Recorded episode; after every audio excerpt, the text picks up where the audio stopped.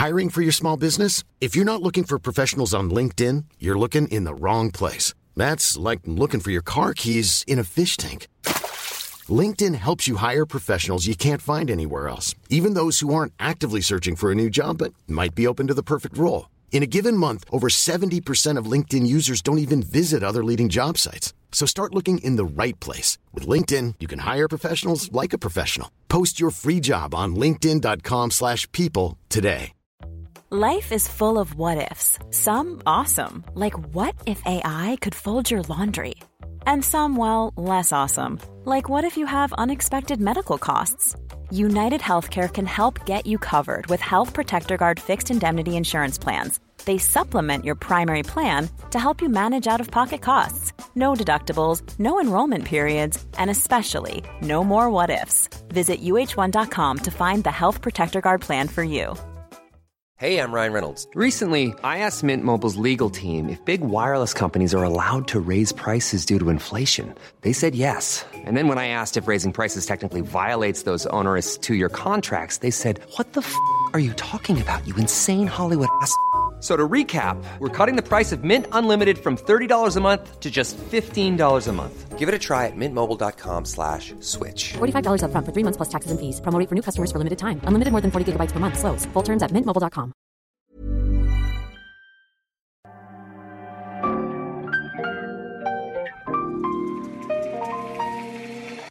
Bienvenidos a Isanaholic, el podcast que amplifica la conversación sobre la cultura de diseño y las industrias creativas a través de sus protagonistas.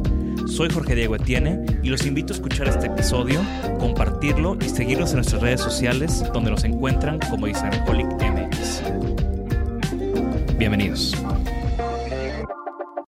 En el capítulo de hoy tenemos a Manuel Bañó, diseñador industrial de Valencia, España, que tiene más de 8 años de estar trabajando en nuestro país, principalmente en el estudio Esrawe y en Ewe Studio. Manuel en este capítulo nos comparte cómo fueron sus inicios como diseñador industrial en Europa, cómo llegó a México, cómo tuvo su primer estudio y proyecto personal con La Selva y cómo hoy en día está comenzando una nueva faceta bajo su propio nombre con un producto que está comercializando por todo el mundo. Acompáñanos. Bienvenido, Manuel. Manu, para los cuates. Eh, este tipo de, de episodios me gusta comenzar con una presentación. O sea, preséntate, dinos. ¿Qué tal, Jorge? ¿Quién Gracias eres? por invitarme. Soy Manu Bañó y soy diseñador industrial de Valencia, España. Y bueno, llevo ya ocho años en México. Muy felices, ocho felices años. ¿Y el acento chilango dónde quedó? Lo tengo, lo tengo, ahora lo verás. Ahora sale.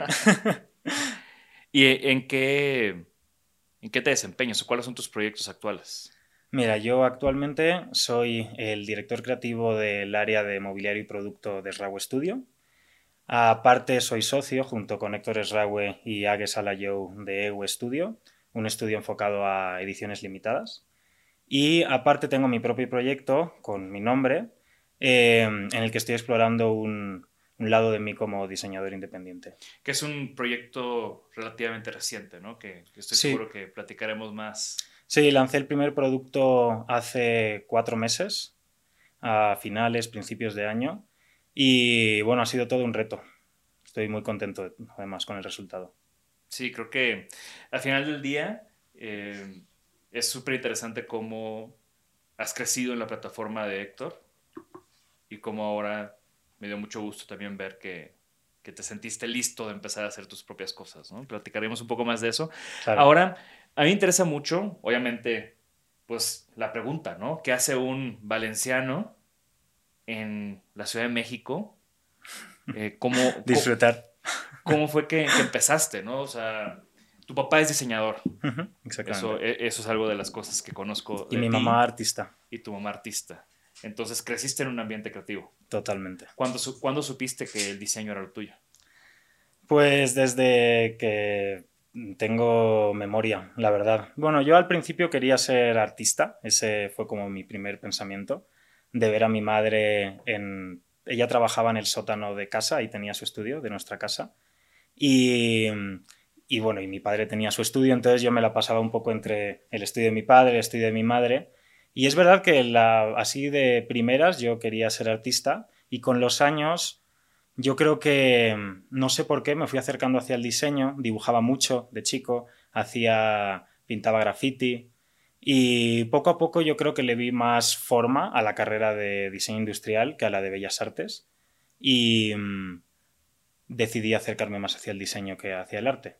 Que de hecho, de alguna forma yo creo que ahora me estoy volviendo hacia ese mundo, que si quieres ahora lo hablamos. ¿Y dónde estudiaste? Estudié en la UCHCU de Valencia.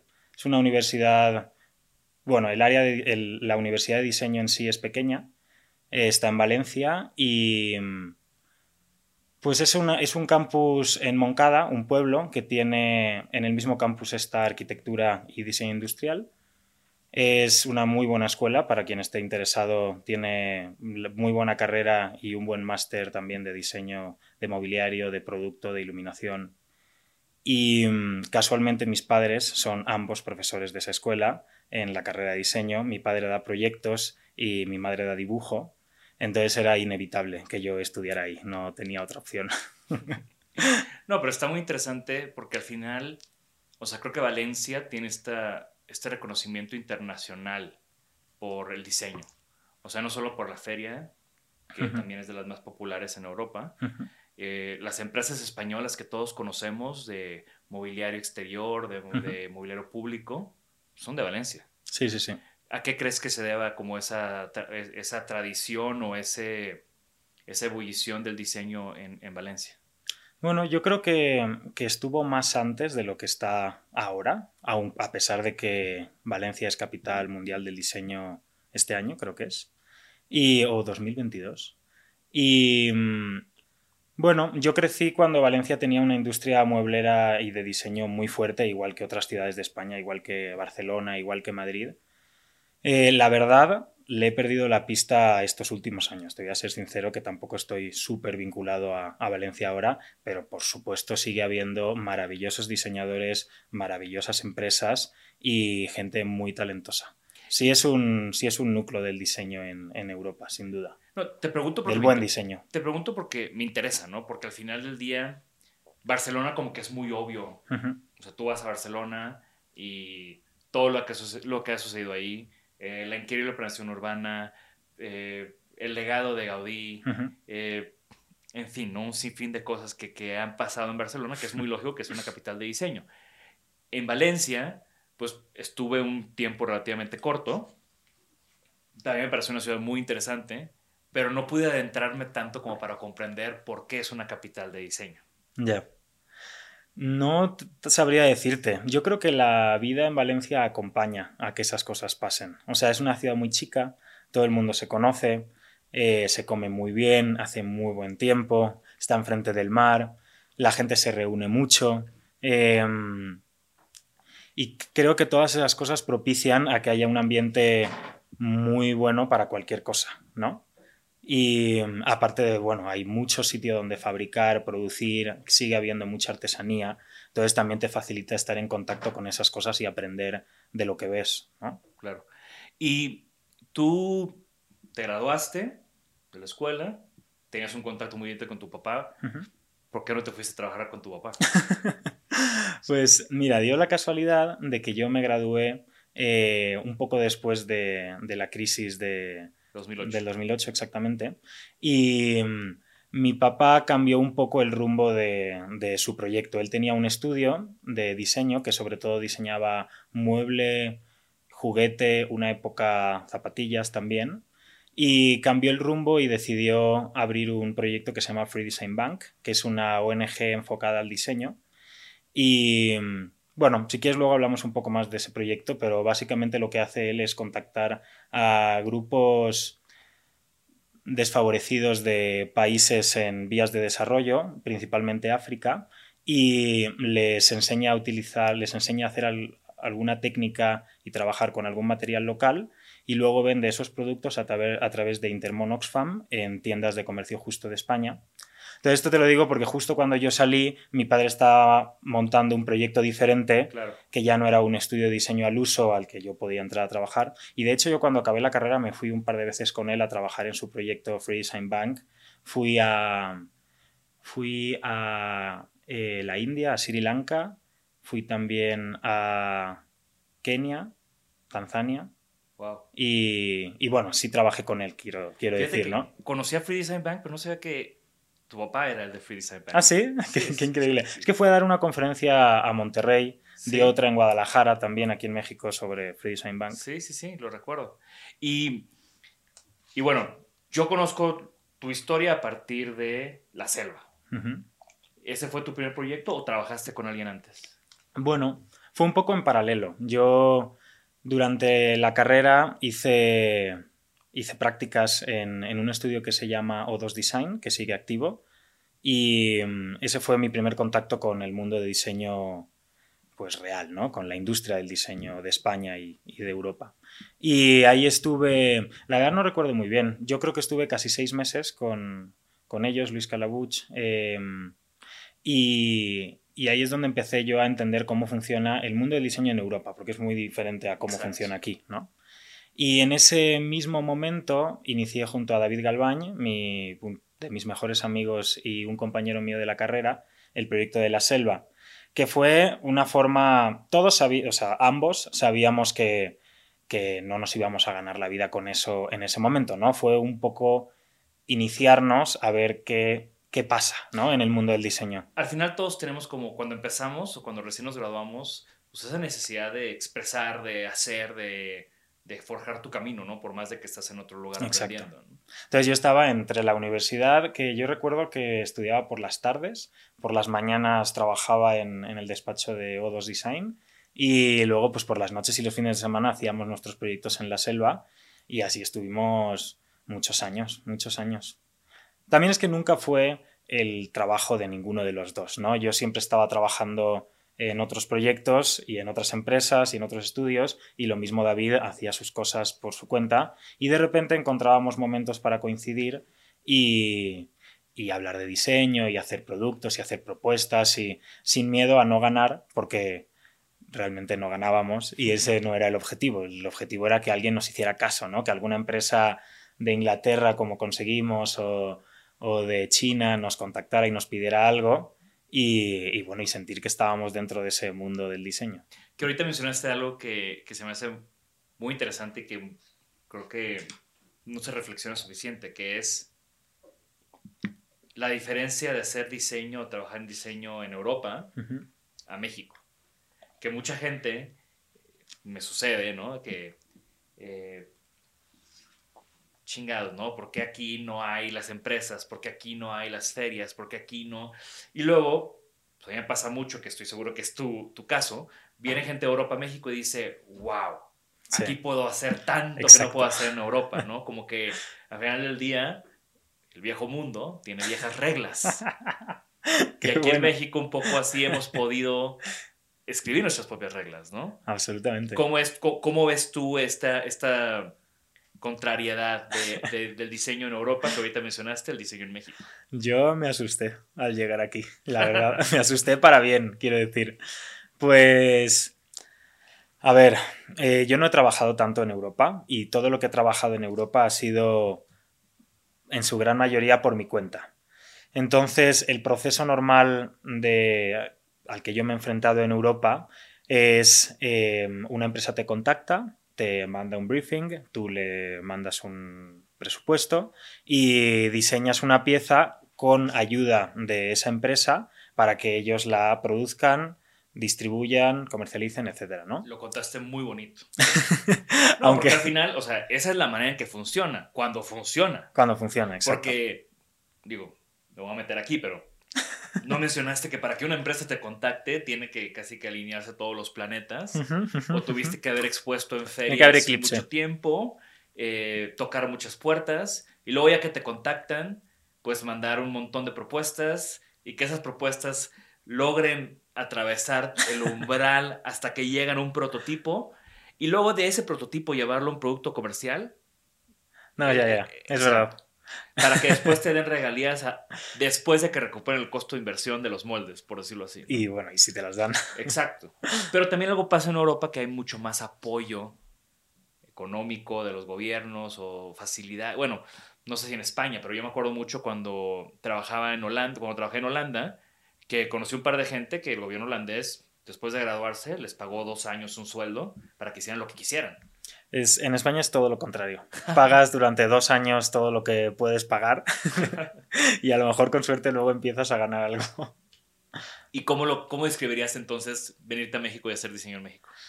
Pues bueno, para mí fue, a mí me, me asustó porque yo llegué a una empresa, yo no sabía cómo era el, la industria y el mundo del diseño en México antes de llegar aquí. Yo y todavía no lo sé. ni yo, ni yo. bueno, más o menos voy, voy, voy probando cosas y algunas funcionan. Y mm, yo llegué a Esrago Studio directo hace... mm, Aprovechando que ya, lo está, que ya estamos tocando el tema, ¿cómo llegaste con Héctor? Pues mira, yo llegué por varias vías al mismo tiempo.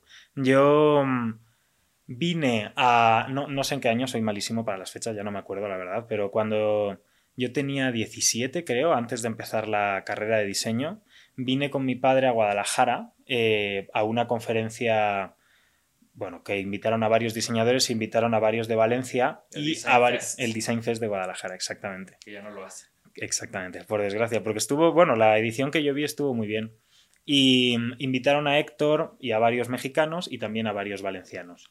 Entonces yo ahí fue el primer, la primera toma de contacto con Héctor, ¿no? Vi su conferencia, creo que fuimos a cenar, no me acuerdo muy bien, pero creo que fuimos a cenar. De seguro. Recuerdo que él sirvió mezcal a todos, recuerdo que invitó esas cosas, sí me acuerdo, como siempre hace.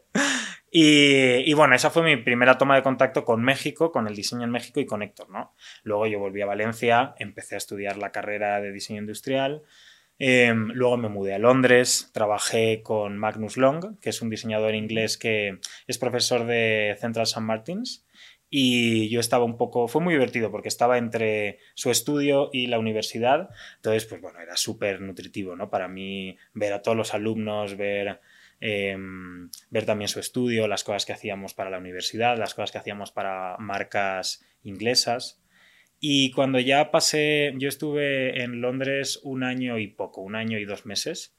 Cuando acabé mi etapa ahí dije, quiero irme a otro sitio, ya, bueno, he tenido suficiente, quiero viajar, quiero conocer otras formas de trabajar. Y mm, entonces se me metió México en la cabeza, porque me acordaba de eso. Y ahí fue cuando volvió a aparecer Héctor, porque mm, yo no lo busqué a él, pero empecé a preguntar a, eh, bueno, primero a mis padres, ¿no? Obviamente, porque están en la escena del diseño de Valencia, quién, bueno, quién puede conocer a alguien en México, quién me puede hablar de México. Y mm, O sea, realmente dijiste, estoy en Londres, hace mucho frío, está muy nublado, mejor me voy a México. se come fatal. Exactamente. Mm. Más o menos, yo dudaba entre. Dudaba entre varios lugares, pero México era el más atractivo. También me apetecía hablar español, siendo sincero, y me apetecía estar en un país con un poco la misma cultura, a pesar de las diferencias, pero la misma raíz y, y con el que conocer amigos. Yo en Londres tenía amigos españoles, ¿no? Ahora aquí tengo, pues bueno, amigos de todas partes, pero sobre todo mexicanos. Y mm, cuando, cuando empecé a preguntar por, por México, yo recuerdo, creo que fue mi madre que me dijo, habla con Alberto Martínez, que eh, Alberto Martínez de Cul de Sac fue, mm, bueno, lo conozco de toda la vida, obviamente, pero aparte lo conozco por mi universidad, por el CEU, y justo Alberto me dijo, oye, eh, yo estoy haciendo un proyecto ahora con un estudio de México, se llama Srawe Studio, y creo que podrías encajar en, en el perfil de, de. Y dije, anda, es, es Héctor, qué casualidad, todo. Entonces Alberto nos, nos presentó, hicimos, yo me acuerdo que fue, creo que fue se- primero de septiembre, segundo de septiembre de hace ocho años cuando yo llegué a, cuando yo salí de México y me fui a de Londres y me fui a Valencia y estando allá me entrevisté con Héctor por, por Skype y dos semanas después ya vivía aquí y ya trabajaba ahí, ¿no? Fue así de te necesito ya, necesito un diseñador ya, eh, ven. Y, y bueno, y la llegada fue, digo, muy divertida, pero muy abrumadora porque, como hablábamos antes, la metodología de trabajo aquí, a lo que yo me he enfrentado, supongo que hay muchas, ¿no? Pero en Srawe diseñamos, producimos y vendemos, ¿no? Hacemos la, la cadena completa que en Europa eso, esas dos últimas partes las suelen hacer editoras de diseño, empresas. Claro, regresando un poco o circulando un poco a la pregunta original de, de las diferencias, ¿no? O sea, aquí es un paraíso de productores. Exacto. O sea, Y de artesanos. Exacto, y artesanos. Entonces, eh, a mí me pasó cuando trabajamos en Europa que cuando trabajé en, en Holanda, nada se hacía en Holanda. O sea, era una empresa, trabajamos algo con una empresa americana que fabricaba en China y una empresa finlandesa que fabricaba en China también probablemente. Digo, sí había un par de muebleras, editoras que tenían sus fábricas nórdicas muy finas, pero fuera de eso, o sea, querías hacer algo con tus manos y era muy complicado. O sea, no podías irte a la carpintería de la esquina o al el Home Depot a comprarte Exacto. un par de triplies y ponerte a trabajar, ¿no? Tal cual. Yo creo que en España sí puedes, más o menos. Es definitivamente más difícil que aquí y más caro, además. Eh, hay menos industria pequeña y más industria grande, entonces también es más difícil acceder. Pero nosotros con, con la selva, pues cerca de mi casa teníamos y de la casa de David un polígono industrial, Fuente del Jarro, al que íbamos a buscar carpinterías y empresas que imprimían en 3D y que cortaban metal y que tal, ¿no? Pero definitivamente aquí es muchísimo más fácil y hay muchísima más opción. Y además también te digo, muy a favor de México, es un país muy colaborativo. Y el mundo de la escena del diseño mexicana es colaborativa, no competitiva. Claro. No, aparte es una cultura de, de Héctor que siempre ha tenido de colaborar y, y invitar gente y hacer proyectos que, que tienen muchos puntos de vista y, y creo que eso es una riqueza que es una constante en todo lo que hacen en el Absolutamente. Es una de nuestras bases, la, la colaboración y la multidisciplina y que, que haya gente de todo tipo mezclados en, en- en un mismo proyecto. Y ahorita que platicabas ¿no? de, de esas diferencias, yo creo que también no solamente es que cierren el ciclo completo, sino que la agilidad y velocidad de los proyectos también es una locura. Es una locura. Es una locura. Eh, yo Yo, lo- yo no sé qué haces aquí, este, agradezco mucho que estés aquí, este, que es, hoy es miércoles por la mañana, porque, he tenido que avisar ¿eh? que apago el, el móvil durante un rato. porque sé que andan a tope, ¿no? Siempre. Sí, es un ritmo vertiginoso. Sí, sí, sí. Y, y es que tienes que estar presente en todo. Y. Pero bueno, es divertido, ¿eh? Yo me lo paso muy bien y sobre todo es que aprendo cada día más y más y más. Y, y eso en Europa yo lo echaba un poco de menos porque, por supuesto, en la universidad te enseñan a diseñar, te enseñan a producir, no te enseñan a vender, que creo que deberían. Pero entiendes más o menos a nivel teórico las etapas de un, de- de- del diseño de un producto o de un mueble, ¿no? Que es lo que yo más hago. Y al llegar aquí, yo me acuerdo que uno de los primeros días me llevaron a la fábrica de Sraue que está en Naucalpan y mm, era la primera vez real que yo pisaba una fábrica. Imagínate. Porque en Europa las empresas te hacen todo, las editoras. O sea, obviamente visitas las, las fábricas y ves dónde producen todo, te dicen qué maquinaria utilizan, qué materiales, qué técnicas, para que tú diseñes con base en eso, ¿no? Pero pocas veces lo ves. Y tú les mandas propuestas, te las rebotan con, te las devuelven con algunas modificaciones para que se adapten a sus máquinas. Y, y es más una labor de que tú aportas únicamente tu, pues, tu visión creativa, pero la visión técnica la aportan ellos, ¿no? Yo aquí me acuerdo de esos primeros días que llegué a la fábrica de Raw y me empezaron a preguntar, oye, ¿cómo...? Ni me acuerdo qué mueble era, pero se- según recuerdo era, era un camastro y la pregunta iba sobre cómo le podíamos quitar estas patas sin perder estructura y yo no tenía ni idea. Vamos, improvisé porque nunca había visto eso, ¿no? Y bueno, ahora pues sí es una constante. Yo estoy en fábricas y en talleres todos los días y veo lo que pasa todos los días y sin duda es mucho mejor que estar al margen de eso, ¿no? Es más cansado y tienes, pero tienes más control y también es una etapa de diseño esa, ¿no? Sí, yo creo que también las escuelas, al menos en mi generación, seguían siendo mucho más técnicas. O sea, realmente era diseño para la industria, ¿no? Es verdad, sí. Y es que también depende de, tienes toda la razón, ¿eh? porque depende de, de en, qué, en qué escuela estudies. El, el CEU de Valencia es una escuela más enfocada hacia la creatividad que hacia el desarrollo técnico de, de lo que sea, ¿no? Y, y, y sin embargo, eh, la- el Politécnico de Valencia, que también tiene diseño, creo que es una escuela más técnica. Creo no, es una escuela más técnica. Bueno, depende, de, las dos son buenas, ¿no? Depende de lo, Claro. que, de lo que te interese, lo que te mueva. No, y como tú dices, después, al final del día, nada como estar en la fábrica y aprender ahí. totalmente. Y en la tienda, que es algo que yo no hacía, bueno, que no hacía, que no había hecho nunca. Y, y, en la feria, y, en la feria, exactamente. Y, Yo tienes, creo que tienes que estar en la tienda también y viendo la reacción de la gente, lo que te preguntan. Si te preguntan demasiado, a lo mejor es que no se entiende bien. Em, ves no sé, ¿no? Creo que es, que es importante estar en el estudio, en la fábrica y en la tienda y entender el global de lo que diseñas y cómo se ve hacia el público. Y de, nuevo, ¿no? Regresamos como esta oportunidad de estar en un lugar donde está ocurriendo todo tanto y tan rápido, ¿no? ¿Te acuerdas cómo nos conocimos? Tengo varias. Tengo varios recuerdos, no sé cuál fue el primero.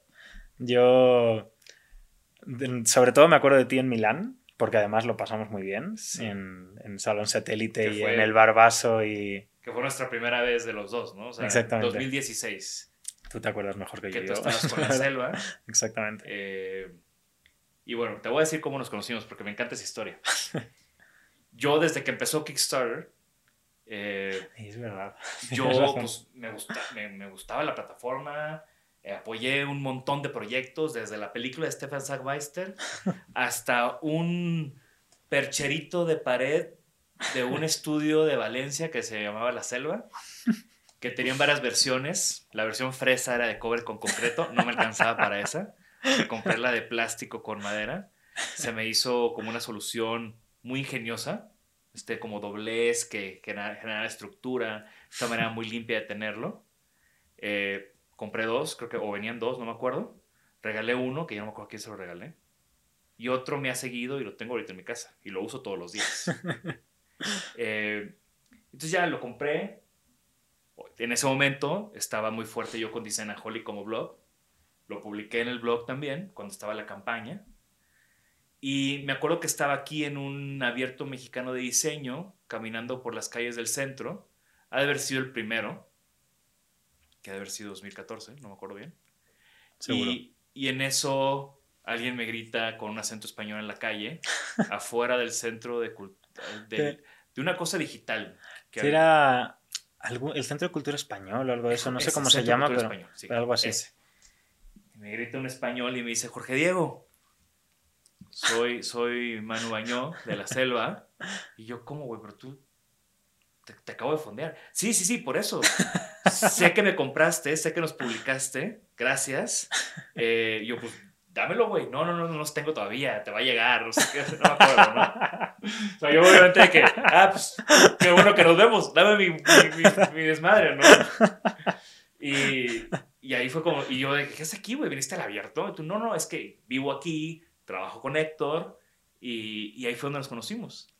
Y tiempo después, yo tampoco sabía, o sea, un par de años después o un año después, nos volvimos a topar en Milán, igual. Yo no sabía que iba a estar ahí, tú no sabes que iba a estar ahí, de repente. Exacto. Ahí estábamos, ¿no? Entonces, compañeros de muchas batallas.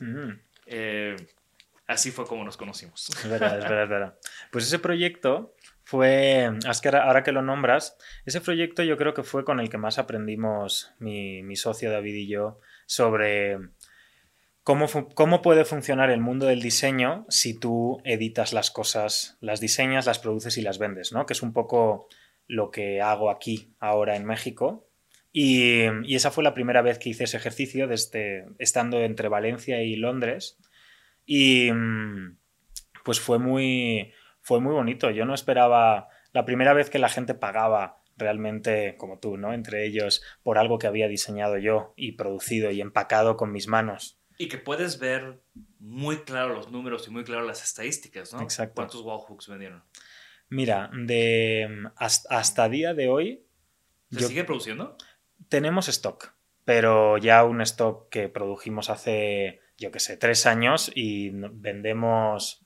Mi, o sea, mi socio David es el que gestiona eso, pero vendemos, yo qué sé, uno, dos cada mes, cada dos meses, algo así. Pero, el pero si de la campaña Kickstarter sí fueron Sí, fueron muchos. Nosotros, yo creo que en total produjimos unos 4.000 entre desde que lo lanzamos hasta el día de hoy. Nos siguen quedando muchos. Mandamos a tiendas, a una tienda en Singapur nos compró un paquete de 200. Entonces iban pasando cosas y de Kickstarter es que te mentiría, no me acuerdo, pero mandamos muchísimos y a todas partes del mundo, que eso también fue súper súper motivador y, y, muy divertido pensar que alguien en, yo que sé, Australia tenía un, un, perchero diseñado por nosotros, alguien en Sudáfrica también, eh, en Argentina también. Y alguien en Tampiquito. Y alguien en Tampiquito, exactamente.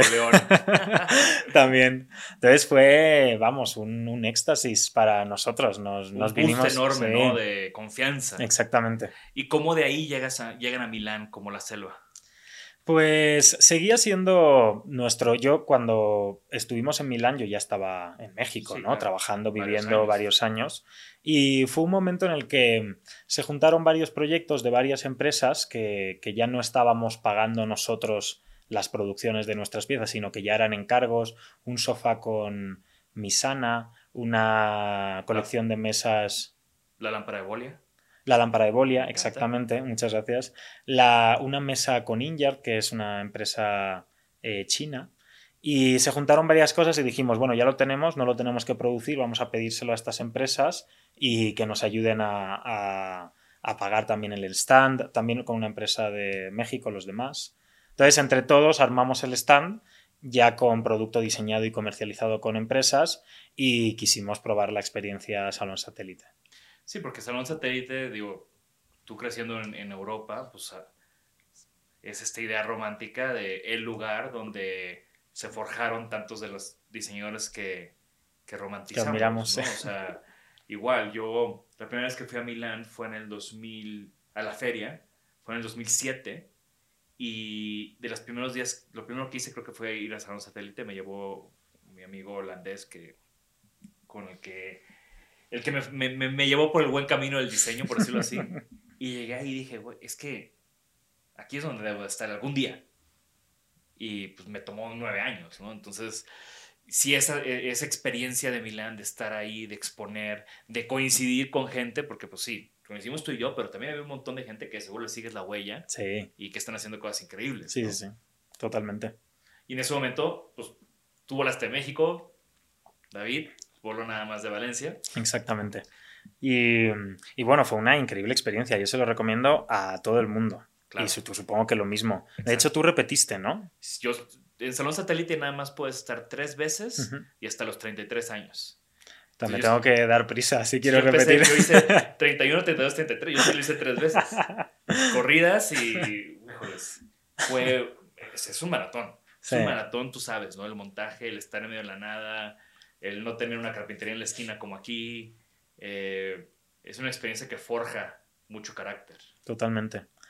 Pues sí, yo, de hecho, no, yo recuerdo que quisimos volver a presentarnos. De hecho, estaba esta teoría de que los años pares son mejores porque hay eh, el área de luces y de cocinas y no sé qué también en la feria.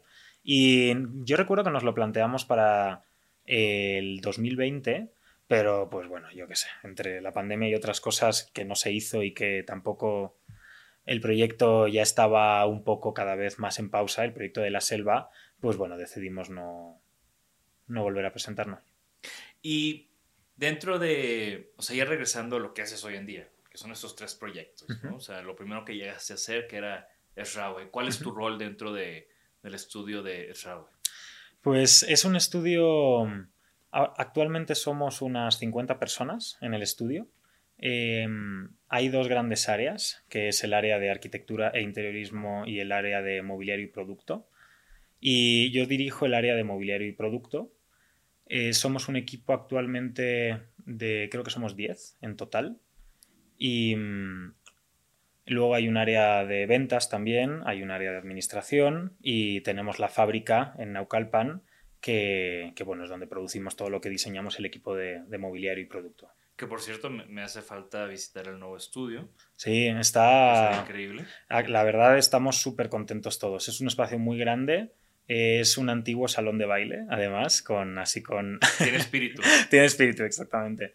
Con, bueno, pues con un look industrial y está en la Roma y la, al, al inicio, nada más entrar, tenemos un pequeño showroom de EWE que te recibe y que se mezcla con maquetas de Raue y, bueno, es muy inspirador. Después es un espacio todo diáfano donde convivimos todos los equipos de diseño. Normalmente en, Esraue, en los proyectos siempre hay un arquitecto, un diseñador, alguien gráfico, interiorista. Entonces, como estamos todos bastante mezclados, el espacio está totalmente abierto para que todos veamos un poquito lo que están haciendo los demás y la información sea colectiva, ¿no? Que también es una, ha sido una excelente escuela de donde las carreras de muchos han, se han disparado, ¿no? Sin duda la mejor de este país. Digo, a expensas de tu estudio, que también supongo que será una. Pues tú, tienes, alguien en tu equipo que se formó, que, que, comenzó conmigo, ¿no? Exactamente, Roberto, exactamente, Roberto González. Que, estuvo un ratote conmigo en Afimodul y en algunos proyectos con mi estudio que, que recuerdo. Yo te lo, te lo recomendé. Sí, sí, sí, sí, fuiste tú, fuiste tú, exactamente. Tú estabas buscando a alguien y en ese momento Roberto estaba buscando un siguiente paso. Y, Totalmente. Y te dije, güey, te tienes que llevar esto. Gran diseñador, gran amigo. También con Pedro Arturo también lo intenté, pero él nunca, nunca se dejó al final. tiene otro tipo de carácter. Exactamente. No, pero sí, o sea, y al final a mí me da mucho gusto ver cómo... O sea, creo que es algo importantísimo para, para el país, para la escena, para lo que le quieras llamar, que hay este tipo de lugares donde hagan escuela, donde la gente pueda hacer escuela, ¿no? Y que después también exista como este entendimiento tal vez de que pues vas a estar en el RAWE X tiempo y te van a negrear, pues, disculpen la palabra, pero vas a aprender muchísimo. Y creo que también la gente entra con, con ese feeling de, ok, no va a tener vida un par de años, pero voy a aprender muchísimo, ¿no? Y, y, va a ser una experiencia que forma. Totalmente. Yo se lo recomendaría a todo el mundo, por eso sigo ahí. Y mm, por eso, además, el equipo de mobiliario ahora mismo, la mayoría de, de, ellos tienen cuatro o cinco años ya en el estudio y cuatro, cinco, tres algunos. Entonces no es gente que, bueno, que esté buscando salirse, todo lo contrario, están súper contentos y porque además de trabajar con ellos son mis amigos y, es muy estimulante trabajar ahí. Em, es muy estimulante trabajar con Héctor, es muy estimulante trabajar con gente tan buena eh, a tu alrededor y, es una escuela como, vamos, mejor que cualquier carrera, te lo puedo asegurar. Y que lo vi mucho ahorita, digo, yo estoy aquí en México porque entre muchas cosas que pasaron en la Semana del Arte, curé esta exposición de emergente con, con Cecilio de la Barra y Joel Escalona para, para Zona Maco Diseño, donde participaste tú y participaron un montón de gente que está en el RAWE. Sí. O sea, se notó ahí como el, el, como tú dices, ¿no? El grupo, se nota que hay una amistad, se nota que hay un compañerismo y de nuevo, para mí eso es importantísimo que empiecen a ver como estos, estos clústeres, estos grupos, ¿no? Porque al final se impulsan todos juntos. Totalmente. Y el nivel de calidad de todos ustedes, por más de que eran proyectos muy diferentes, había algo que los, había un hilo conductor. Totalmente de acuerdo. Y no era nada más que todos llegaban vestidos de negro de pies a cabeza. que también. no, estamos ya perdiendo el negro, ¿eh? poco a poco. Oye, en el equipo. Y me queda muy claro que Rawe es un estudio, es algo eh, mucho más estructurado. Y hace un par de años surge este proyecto de Ewe. ¿Por qué surge Ewe? ¿Por qué se desprende de, de O sea, ¿cuál es, o sea, por qué se forma y cómo funciona, cómo opera? Pues mira, yo llevaba trabajando con Héctor ya, yo creo que tres años, cuando empezamos a, bueno, yo desde el primer momento, la verdad que entré a, a hubo una conexión con Héctor. Em, aprendo mucho de él y, bueno, creo que siempre hemos trabajado muy bien juntos y seguimos trabajando muy bien juntos. Entonces, después de tres, tres años y medio, una cosa así, de, de trabajar en Srawe, Héctor tenía la idea de hacer una marca de, de, objetos, que iba a ser así al principio, que pudiéramos exportar a, todo el mundo, ¿no? Lo de objeto lo digo porque es un tamaño más pequeño, más fácil de, de enviar y de sacar de México, ¿no? Todas las mesas de una tonelada. Exactamente, por eso te digo, ahora te cuento, ahora te cuento, ahora te cuento cómo acabamos así.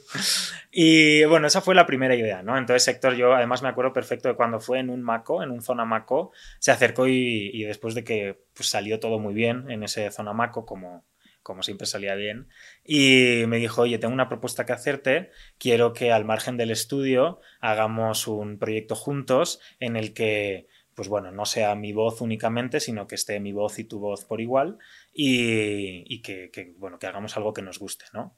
Entonces eso fue el primer comentario pasó tiempo después de, esa primera vez que lo hablamos y Héctor conoció a Age Salayou, que actualmente es su pareja, lo, la conoció y yo tengo un poquito como borroso el recuerdo, no, sé muy bien qué, fue antes o qué fue después, pero yo recuerdo en una cena que platicamos sobre el proyecto de, de Ewe, lo platicábamos con ella y mm, ella le vio otro potencial que fue el mundo de las ediciones limitadas.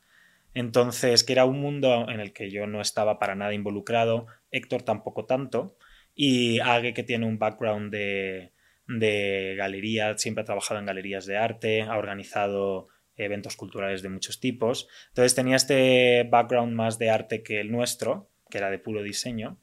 Y, de repente empezó a mostrarnos opciones, ¿no? Mira, pues mira lo que hace este diseñador en tal sitio, mira lo que hace esto, nadie está haciendo esto en México ahora, ¿por qué no este enfoque se hace más hacia el mundo de la galería y del arte objeto que el de la producción industrial, ¿no?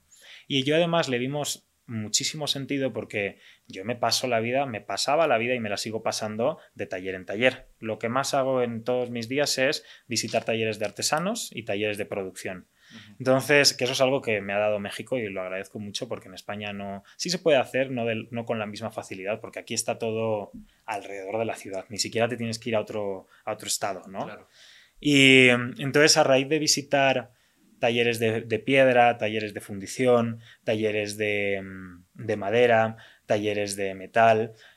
Bueno, le vimos un potencial cabrón a, empezar a hacer piezas de mm, pues de una producción más lenta en la que no presionas al artesano porque sabes que se necesita dos meses para producir y sabes que además son muy complejas técnicamente, entonces va a haber pruebas y ese tipo de condiciones fueron haciendo que el estudio se, se acercara hacia las ediciones limitadas, ¿no? Porque, bueno, pues una mesa que te tardas, como la que estabas hablando, la mesa copal, que son tres semiesferas de, de mármol con otras tres semiesferas en la parte de abajo. Técnicamente esa mesa es muy compleja y tardamos cuatro meses en producir una.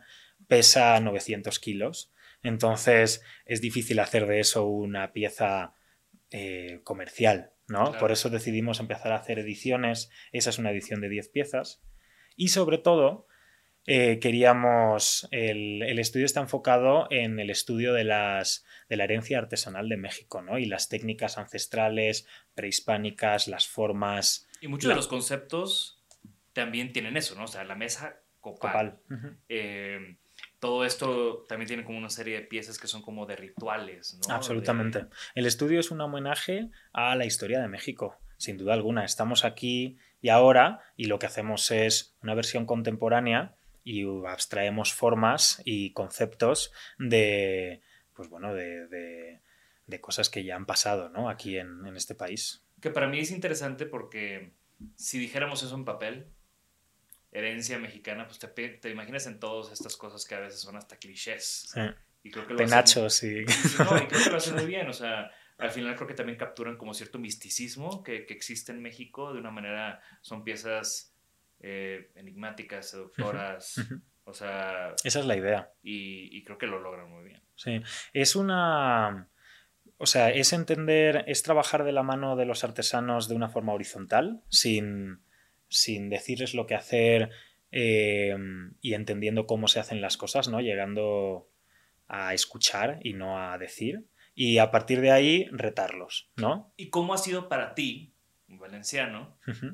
Eh, ya sé por dónde vas. aprender y trabajar sobre la herencia de cosas mexicanas. A ver si ha de ser un trip el doble de interesante. es extremadamente interesante. A mí me encanta la historia de México y además me rodeo de gente que sabe mucho y escucho mucho y, estudio todo lo que puedo y vamos, me lo, disfruto muchísimo. Además hay un, uno de los chicos con, que trabaja conmigo en EWE, Manuel Díaz Tufinio, eh, es un loco de la historia de México. No sé si estudió, bueno, hizo hace poco un curso de etnobotánica, estudió algo de arqueología, no tengo muy claro si lo acabó o lo que sea. Y, bueno, él es mi mentor, él es el que trae la información a la mesa, la revisamos todos juntos, Héctor, Ague, todos, y empezamos a destacar cosas que nos interesan, los conectamos con un material, con una técnica y empezamos a hacer pruebas y muchas de esas pruebas no llegan a nada, otras sí, y, y bueno, y algunas se vuelven productos que vendemos mucho y otras se quedan como productos que, que especiales que nos gustan por algo, pero que a lo mejor comercialmente no, no han sido tan, tan buenos ¿no? como otros. Y entonces, si ya tienes ese trabajo de oficina, tienes ese trabajo de una expresión un poco más artística, y el año pasado dijiste, quiero empezar también, yo, Manuel Bañó, a tener mis piezas, mi nombre, mi marca. ¿Qué fue lo que impulsó eso? Pues mira, fue una, yo creo que una evolución natural, porque mm, tampoco lo llamaría yo mi estudio, ¿no? Simplemente son ejercicios que, que, voy a ir haciendo y que pretendo continuar. Y mm, en Esrague es un equipo de diseño muy grande. Al final, Héctor diseña mucho en todos los proyectos, todo mi equipo diseña mucho, yo también diseño mucho y hay, gracias a Dios, muchas cabezas pensando y mucha gente involucrada en los proyectos, ¿no? Lo mismo creo que pasa con Ewe. Al final somos, tenemos ahora mismo un equipo de tres diseñadores y, y aparte Héctor Ague y yo, los tres colaboramos, los tres diseñamos con este equipo, entonces somos seis cabezas, ¿no? Eh, diseñando y, y que eso es lo más rico, ¿eh? quiero decir, eso lo defiendo, es maravilloso, pero me apetecía hacer algo yo. Algo yo sin influencia de otros diseñadores, sin, sin cliente, sin condiciones, sin límites, sin presupuesto, o sea, algo verdaderamente mío, ¿no? Y sin tiempo también, porque tardé, bueno, es una lámpara. Yo en, en Ewe o en Srawe diseñamos a una velocidad que, vamos, en, en, dos meses tienes un proyecto completo, un hotel. Y yo me tardé... Como el hotel en el que estamos hoy. como este hotel que exactamente lo diseñó Srawe. pues hace mucho tiempo. ¿eh? Em, pues yo me tardé seis meses en diseñar la lámpara. Regresaste un poco a la manera europea. Exactamente.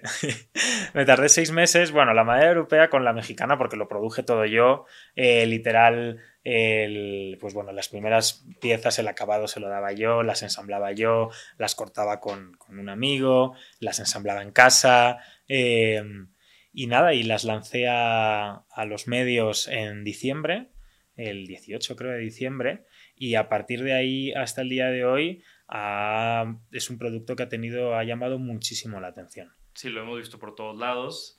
Yo no lo esperaba, ¿eh? No esperaba la reacción de tanta gente y de tantos medios y de tantos amigos y de, de tantos desconocidos hablando del tema, preguntándome por la pieza y comprando la pieza. Sí, y acabas de ganar un A-Design Award. Exactamente. que también ha sido una sorpresa, la verdad. Mandé un poquito a varios sitios como, bueno, tengo este producto, voy a, mandarlo a varios concursos y, me llegó ese, qué bien, muy contento.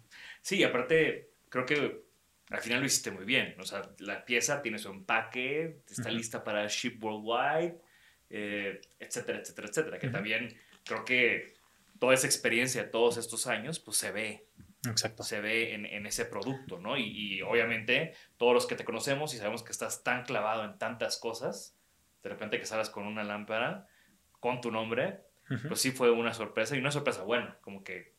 Qué bien. Enhorabuena, ¿no? Gracias. Eh, y yo creo que, mm, reforzando lo que dices, yo creo que lo hice bastante bien, eh, digo, digamos en el orden de pasos con esta pieza, porque mm, fue, fue un proyecto sin tiempo, entre comillas, porque para mí sí tuvo tiempo, ¿no? O sea, yo sí me puse mis tiempos y, y además entendía el contexto de lo que estaba haciendo. Quería invertirle, pero no mucho, porque pues tenía que ser rentable para mí y tampoco tengo dinero infinito. Quería, al principio, pues estábamos en pandemia, entonces inicié tuve varias ideas antes que esta y eran ideas súper complejas que no podía llevar a cabo porque no podía ir a los talleres a ver cómo hacerlo y experimentar. Entonces empecé a reducir cada vez más mis opciones y dije voy a trabajar con algo que conozca, que es el metal, y con un proceso industrial que también conozca, que es el corte láser, y hacer algo con eso. Luego además dije, ¿qué quiero con este producto? Quiero mandarlo a todas partes. Quiero que no haya limitantes. Y de hecho he mandado a todas partes. O sea, yo estoy muy sorprendido de que eh, el lunes mandé una lámpara a Kuwait. El, también mandé una, lámpara a Australia. También mandé el lunes a Chicago y a Guatemala. Y ahora está saliendo la, nueva versión de piso, que también vas a mandar por todos lados, estoy seguro. Ojalá. ¿Qué sigue para Manuel Baño? Eh, no tengo, ¿Cuáles son tus sueños? no, tengo, no tengo ni idea. ¿Ya te enraizaste en México? Pues mucho, sí. O sea, a ver, mis sueños. Yo mi sueño lo estoy viviendo, ¿eh? No tengo... mm, O sea, no aspiro a, a nada más. A mí me gusta mucho lo que hago. Estoy muy contento trabajando con Héctor y sigo aprendiendo cada día. Estoy muy contento también con Age y estoy muy contento con, con, con mi novia, con mi casa, con mi barrio, con mi trabajo, todo, todo muy bien. Todo fluye. Entonces, pues de momento voy a seguir aquí y, y a seguir activo y haciendo cosas todas las que pueda. Me encanta. Me gusta cerrar estas, estas entrevistas con un par de preguntas rápidas. Eh, Voy a ver si las puedo contestar. eh, para mí es, es- me da siempre mucha curiosidad saber cuál es tu objeto favorito. Mi objeto favorito. Esto me podrías haber avisado antes de, de la entrevista para que pensara un poco. Em, pues sinceramente no, no, no sabría qué responder. Tengo mis diseñadores fetiche y... Pero es que soy muy cambiante, ¿eh? Soy muy cambiante... O sea, yo, mi diseñador fetiche de los últimos años es Vincenzo de Cotis y cualquier cosa que haga Vincenzo lo amo, ¿no? Sobre todo me gustan mucho las lámparas. Y, lo, y veo, veo mucho de, de esa vibra también. Yo también, claro, hombre, es que si te vas a inspirar en alguien, inspírate en los mejores. Excelente. ¿Alguna recomendación de, puede ser libro, música, podcast, lo que sea? Eh, pues mira, a ver, el... Me podrías haber avisado de estas cosas. Pero bueno. Ya te dije que voy empezando, entonces creo, creo que igual y estas, la- estas son las preguntas que tengo que avisar. Exactamente. Pues mira, el, el- el último libro que me leí es uno de poesía de uno de mis mejores amigos de toda la vida, Guillermo Crespo Galeana, que es un libro que se llama Canto al Misterio. Está en, en, Ama- en- en Amazon para quien lo quiera comprar. Y es justo con, mi, con Guillermo, hice un workshop hace poco en el que con alumnos de mi universidad, de, de la UCHCU, y el workshop consistía en partir de un poema para diseñar un objeto. Y justo a raíz de, bueno, de leer su libro, le pedí que hiciera ocho poemas inspirados en la luz y los alumnos leyeron los poemas, los analizaron e hicieron ocho lámparas Wow. eh, inspiradas en los poemas. Fue, vamos, súper bonito, un proceso creativo que... Ahora que entiendo fue- esos posts que estuve viendo. Exactamente, de eso iba. Increíble. Perfecto, pues vamos a poner el link de- del libro en, en los show notes. Muchas gracias, Manu, por haber accedido a esta entrevista. Eh, como te decía al principio, te- nos conocemos desde hace varios años, he visto muchas facetas de ti y siempre es muy interesante platicar contigo. Eh, así que gracias de nuevo. ¿no? No, gracias a ti, lo, lo he pasado muy bien. Gracias por escucharnos. Por favor, suscríbanse al podcast y síganos en nuestras redes. Nos pueden encontrar como Isanaholic MX. Y para que la conversación continúe, deja tu comentario. Me interesa mucho conocer tu opinión. También te puedes registrar a las 5 de la semana un newsletter con lo más relevante del diseño, arte y arquitectura directo en tu mail. Mi nombre es Jorge Diego Etienne y esto fue Isanaholic. Hey, folks, I'm Mark Marin from the WTF Podcast, and this episode is brought to you by Kleenex Ultra Soft Tissues, your ally to help tackle your allergy symptoms this season. I love the change of seasons, but nobody loves pollen and all those other things floating in the air that make you sneeze during this nice weather. Kleenex Ultra Soft Tissues are hypoallergenic and allergist approved, so fight back against watery eyes and runny noses without worrying about irritating your skin. For this allergy season, grab Kleenex and face allergies head on.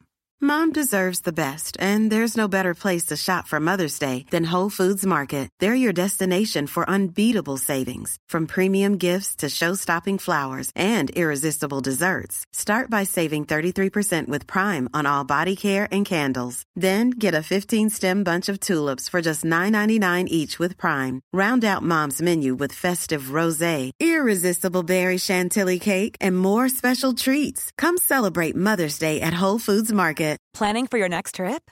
Elevate your travel style with Quince. Quince has all the jet setting essentials you'll want for your next getaway, like European linen, premium luggage options, buttery soft Italian leather bags, and so much more. and is all priced at 50 to 80% less than similar brands. Plus, Quince only works with factories that use safe and ethical manufacturing practices. Pack your bags with high-quality essentials you'll be wearing for vacations to come with Quince. Go to quince.com/pack for free shipping and 365-day returns.